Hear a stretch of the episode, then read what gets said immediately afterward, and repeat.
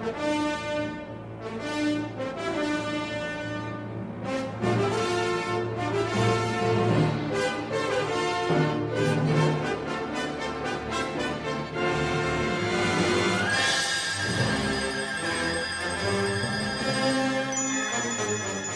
hay razón para amedrentarse ni entristecerse ni atribularse cuando Él está siempre con nosotros. Y la Biblia dice que Él con nosotros, ¿quién contra nosotros? Entonces, Caleb hizo callar a todo el mundo y dijo, subamos hacia allá y vamos a poseer esa tierra que más podemos nosotros que ellos. Seguro que podían más que ellos. Caleb no estaba hablando de fuerza física, estaba hablando de Jehová Dios que estaba con ellos. Dios le había prometido entregarle esa tierra. ¿Qué duda tenían? Si Dios te ha prometido a ti algo, ¿por qué estás mirando las circunstancias pasajeras de aquí abajo? Mira la promesa y mira al Señor, que es fiel y verdadero y que no falla. Y todo lo demás que aparezca, dile, diablo es un mentiroso y te tengo bajo mis pies. Y ahí, dánsele, dánsele una dancita en el Espíritu Santo encima de la cabeza al diablo. Alabado sea Dios. Si Dios ha prometido, si Dios ha hablado, no tenga duda que Dios no va a fallar en cumplir lo que dijo. Gloria al nombre de Jesucristo. Pero cuando Caleb dijo eso, los otros diez varones, había dos varones que no titubeaban, Caleb y Josué, y había diez que le estaba temblando hasta el pelo. Los otros diez dijeron, no podemos subir contra aquel pueblo. Es más fuerte que nosotros. Eso le pasa a todo el que está siempre velando en la carne las cosas y velando con los ojos naturales que tenemos. Por eso que dijimos que sin fe es imposible agradar a Dios. Porque la fe no es de la carne ni de los ojos naturales, la fe es del Espíritu. Y por la fe conquistamos todas las victorias y las promesas que Dios nos ha dado. Y por la fe arrebatamos la salvación que el Señor compró en la cruz por nosotros. ¿Cómo usted puede salvarse sin fe? Usted no vio a Cristo morir en la cruz. Usted no vio a Cristo derramar sangre por usted. Usted no ha visto nada de eso. Pero lo creemos por la fe. Y cuando lo creemos por la fe, Él nos hace sentir la victoria. Y Él nos hace sentir su, paz y su gozo. Y nos hace sentir su espíritu que confirma que todo eso es verdad. Alabado sea Dios. Y cuando le place, va más profundo, nos muestra en sueños y en revelaciones y en visiones la verdad gloriosa del sacrificio de la cruz. Pero estos hombres no tenían los ojos puestos en los gigantes. Vieron los gigantes, venían temblando. En vez de mirar para arriba y ver al, gigante que le había dicho, esa tierra se la entregaré yo a vosotros. Gloria al nombre de Jesús. Entonces, dijeron ahora, la tierra por donde pasamos para reconocer la tierra que traga a sus moradores. Todo el pueblo que vimos en ella son hombres de grande estatura, tan altos que nosotros parecíamos langostas delante de ellos. Dice que al decir que la tierra era una tierra que tragaba a sus moradores, estaban avergonzando a Dios. Porque Dios había dicho que era una tierra que fluía leche y miel. Es que cuando a la persona le da miedo y entra la duda y entra el titubeo y entra el palpadeo, se le olvida la verdad. Si unos minutos antes habían dicho que ciertamente la tierra que fluía leche y miel y traían entre dos un racimo de uva que no podían casi entre dos con él. Pero el miedo fue tan grande que se le olvidó el racimo de uva y se le olvidó lo que había visto en aquella tierra tan linda. Todo, lo único que había eran los gigantes. Los gigantes, así le pasa a montones evangélicos hoy en día. Lo único que ven es al diablo, y el diablo, y el diablo. El diablo fue derrotado ya. Cristo se le paró encima ya. Cristo le quitó toda potestad. El poder está en nosotros. Alabado sea Dios. Sea bendito Señor. Mire, Josué y Caleb sí que tenían alguna razón de tener miedo al diablo. Porque Adán le vendió todo a Satanás y en esos días el diablo tenía todo el poder. Sin embargo, no miraron al diablo ni el poder que tenía, no miraron nada. A Dios que le dijo, esa tierra es para ustedes. Dos hombres que tuvieron fe en Dios, que creyeron a Dios. Ahora hoy en día es verdad que no tenemos excusa. Hoy en día es verdad que seríamos los más miserables de los seres humanos si tuviéramos alguna duda, porque ahora el diablo tampoco tiene poder ninguno. Cristo se lo quitó todo, todo lo que Adán vendió, Cristo lo, recuperó y no se quedó con él, nos lo entregó a nosotros. Todo el poder del Cristo vivo está en su iglesia, en su cuerpo. Y, Él como cabeza dirige ese cuerpo para que movamos ese poder en su voluntad. Alabado sea Dios. toda la autoridad del Cristo vivo está en nosotros. Toda. Mirad, cruceado poder contra todo poder del enemigo. Hollaréis serpientes y escorpiones y no os dañarán y hollares pisotear. Ahí, pisándolo ahí, ahí. Esa cabezota asquerosa, ahí abajo está. Alabado sea Dios. Dijo, como el Padre me envió, así yo os envío a vosotros. No se olvide de eso nunca, hermano. Que somos más que vencedores, tenemos el poder total de Jesucristo sobre nosotros. Naturalmente, que hay algo que yo siempre he predicado y he enseñado, y que no se puede fallar en repetirlo porque es tan decisivo. Aunque usted tenga fe para mover montañas, aunque tenga toda la fe que me pueda mencionar, la fe, si no está en la perfecta voluntad de Dios, no funciona. Él se mueve ahora para eh, la India a predicar y Dios no lo mandó. Ah, ya me voy a ganar miles de almas. Viene para acá, mire, doblado, hecho un garabato, enfermo, hecho leña. ¿Y qué pasó? Yo tenía tanta fe. Pero no era la voluntad de Dios que usted fuera a la India. Usted puede dar mil órdenes y decir mil cosas y hacer mil buenas obras. Sin fe es imposible llevar a Dios. Pero fe fuera la voluntad de Dios no funciona tampoco. Todo funciona en la voluntad de Dios. Porque Dios puso todo sobre nosotros. Pero no es para usarlo como nos dé la gana a nosotros. Es para usarlo en su voluntad. Los ángeles tienen todo el poder de Dios.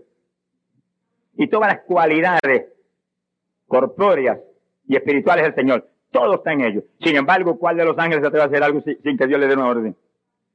Usted puede dar 20 patas y decir al ángel, haz esto por mí.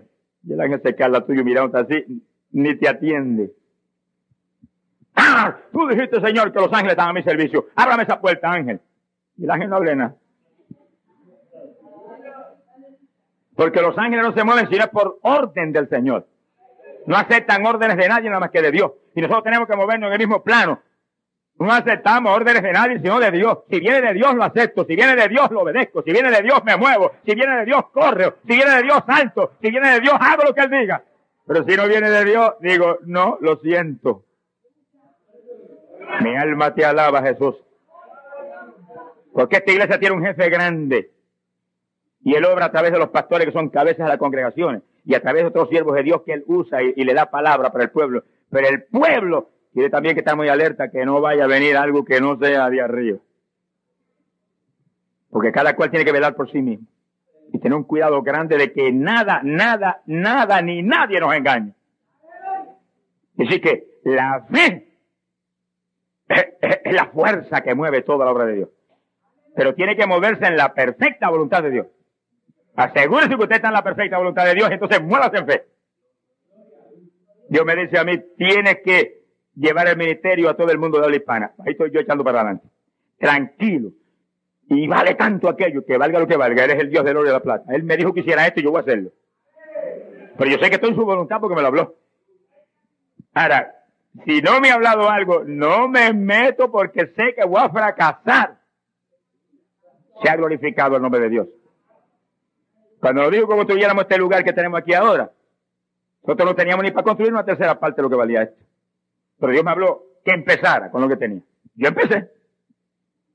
Y adelante, y cada vez que se acabó el dinero en pocos días, y cada vez que venía una fase de la construcción nueva, nos metíamos en una casa que tenemos ya de oración y ayuda por allá en un cerro, y ahí empezamos a gemir y a clamar y a llorar hasta que sentíamos la seguridad de que estaba en las manos de Dios. Al poco día aparecían 20 mil, 30 mil, 50 mil, 60 mil. Despreocúpese la cifra. La cifra, por grande sea, es microscópica para el Dios de nosotros. ¡Alabado sea Dios! Pero estábamos en la voluntad de Dios, sabíamos que podíamos reclamar con confianza. Sea bendito el nombre de Jesucristo. Por eso usted ve a Caleb que habló con esa confianza. Hizo callar a todo el mundo. Subamos hacia allá. Vamos a tomar esa tierra. Podemos más que ellos. Porque Dios le había dicho que esa tierra se la iba Estaba hablando con confianza porque sabía que era voluntad de Dios que esa tierra fuera de ellos. No miraba a los gigantes. Ni miraba nada. Miraba al Dios que le había prometido. Pero esos diez incrédulos estaban creando, creando en el pueblo un ambiente de contienda, un ambiente de duda, un ambiente de temor, de desaliento. Ni cosa más malo que que crean desaliento y dudas y temores en el pueblo de Dios. Mejor que se tragaran la lengua. Sea bendito el nombre de Jesucristo. Aquí hay que hablar lo que estimula al pueblo a buscar a Dios de corazón. Aquí hay que hablar lo que estimula al pueblo a levantarse en fe y a moverse en victoria hacia adelante. Lo que llena de gozo y de paz al pueblo y de amor al pueblo. Hay que hablar lo que edifica. Todo lo que es edificante, amable ante los ojos de Dios. Eso es lo que hay que hablar. Lo negativo, guárdeselo para usted mismo. Mi alma te alaba, Jesús.